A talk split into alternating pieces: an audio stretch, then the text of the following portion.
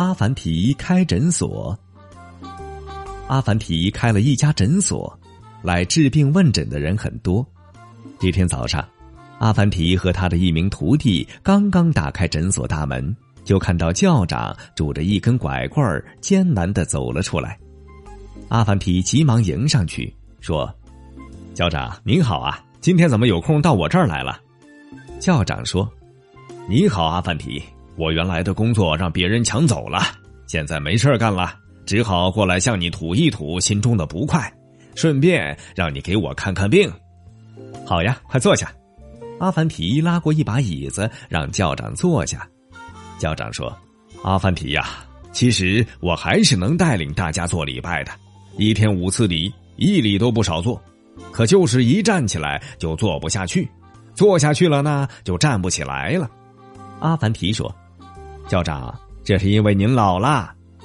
校长又说：“阿凡提呀，其实我这身子骨还是挺硬朗的，就是有时候四肢抽筋，浑身酸痛。”阿凡提点点头说：“是啊，校长，您确实老了。”校长不满的瞪了阿凡提一眼，生气的说：“阿凡提呀，其实我精神挺好的，我还是想干活，可就是腿脚不灵便，我也还想玩。”可就是心有余力不足啊！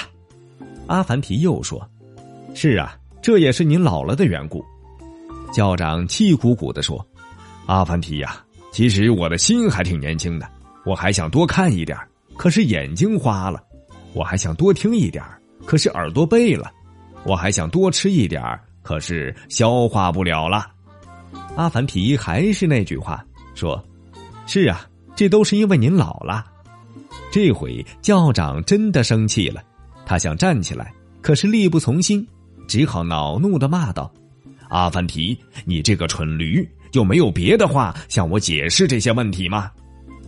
阿凡提心平气和的说：“校长啊，您动这么大的肝火，也是因为您老了。不过，我说您做了这么多年的校长，带领教民们做了无数次礼拜，教民们对您还是满意的。”您呢？该干的干了，该玩的玩了，该看的看了，该听的也听了，该吃的也吃了，也没什么遗憾的了。您说对吗？校长点了点头，气儿也消了，说：“说的也是。”不过，这时一身肥肉的饭馆老板走了进来，连招呼也不打，径直来到阿凡提跟前，大声嚷道：“阿凡提，你是什么医生啊？胡说八道！上次我来求医。”你说我的整个心脏被厚厚的脂肪包住了，是不治之症，多则半个月，少则七天就会死去。你害得我好苦啊！我回到家准备好后事，叫人把墓坑挖好，整日茶不思饭不想，坐不安睡不宁，时刻准备着向真主报道。可现在都二十多天了，我怎么还没死啊？阿凡提笑道：“老板，难道你非要死掉才高兴吗？”胖老板摇头说。不不，我还想多活几年呢。阿凡提说：“这就对了，你上次来连路都走不动，胸口堵得喘不过气儿。今天你咚咚咚走进来，这就是疗效啊！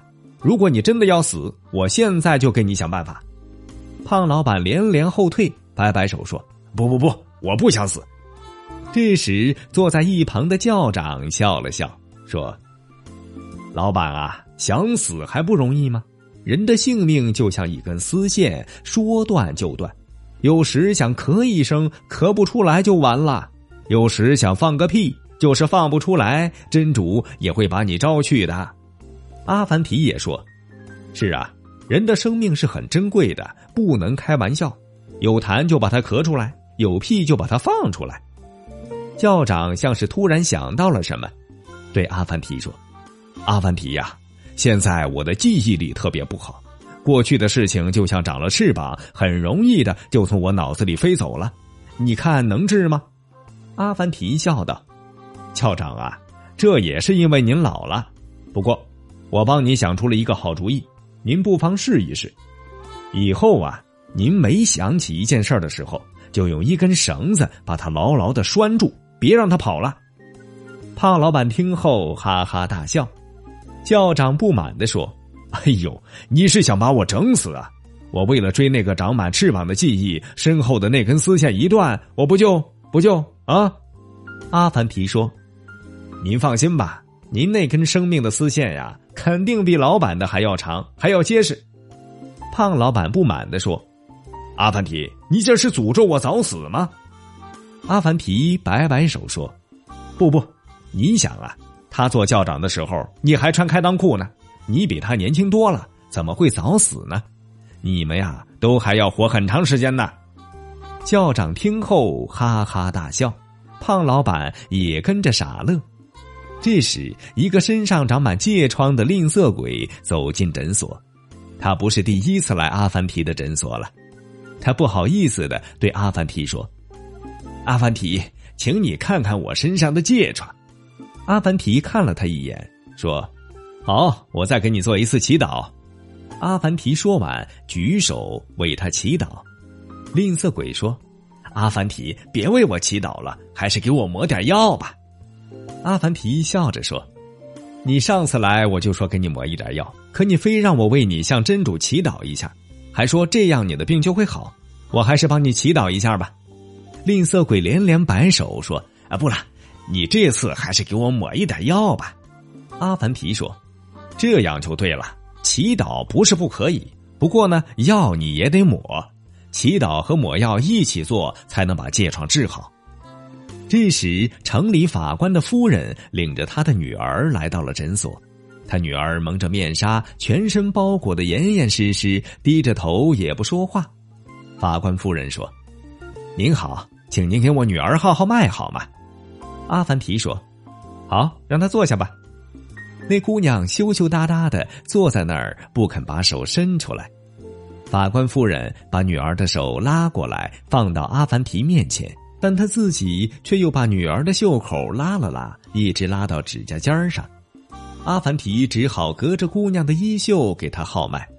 号完脉，阿凡提说：“夫人，什么事都没有，一切正常。”法官夫人不满地说：“阿凡提，如果我女儿没什么毛病，我让您给她号脉做什么？”阿凡提说：“夫人。”我没说您女儿没毛病，我是说她的衣袖没毛病，因为我是给她的衣袖号的脉。校长、胖老板和吝啬鬼听后都被阿凡提逗乐了。法官夫人一看大家都嘲笑他，生气的领着女儿转身就离去了。这时，清真寺的讲解员图鲁木老师双手捂着肚子进来了。他看见校长和胖老板都在里面，不好意思的转身要出去。胖老板一把揪住他，说：“图鲁木老师有什么不好意思的？既然进来了，就别出去了。你这是怎么了？”图鲁木老师说：“哎呦，哎呦，我肚子疼。”胖老板说：“阿凡提，别人都说他说话的时候像一只狐狸，嘴馋的时候像一只猫，饿极了的时候像一条狗。”在人背后的时候像一只蝎子，你快给他治治病吧。阿凡提说：“哦，是这样啊，可我不是兽医呀，最好让他找兽医看一看吧。”一听这话，胖老板、校长、吝啬鬼顿时大笑起来。图鲁木老师红着脸说：“你们开什么玩笑啊？哎呦，哎呦，我的肚子！阿凡提，你快给我治一治吧。”阿凡提问：“图鲁木老师。”您今天都吃了些什么？图鲁木老师说：“没吃什么，只吃了一点点杏，喝了一碗奶。那杏可能熟过了，那奶也可能坏了。”阿凡提说：“哦，是这样啊，那我先治治您的眼睛吧，给您开一点眼药。”图鲁木老师惊讶的说：“为什么我的眼睛又没什么病？”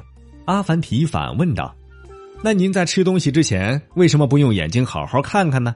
肯定是你眼睛有毛病了呗。”大伙儿听了，又发出一阵笑声。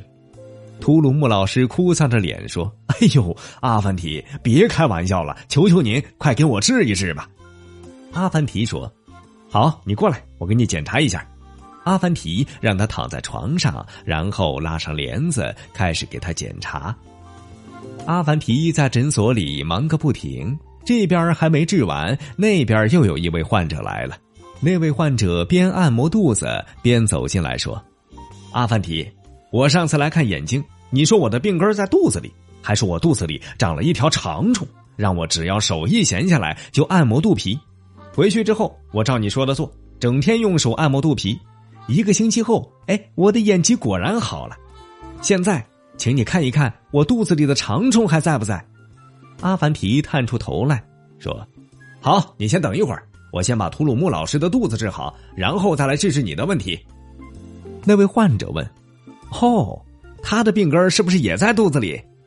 阿凡提慢慢的说：“行了，你可以不用再摸肚皮了，你的眼睛好了，肚子里的长虫也就没有了，这就叫眼有病，手别碰。”这位患者赶紧把手放下来。阿凡提接着说：“他的病根啊，在眼睛里；你的病根呢，在肚子里。你俩的病正好颠倒过来了。”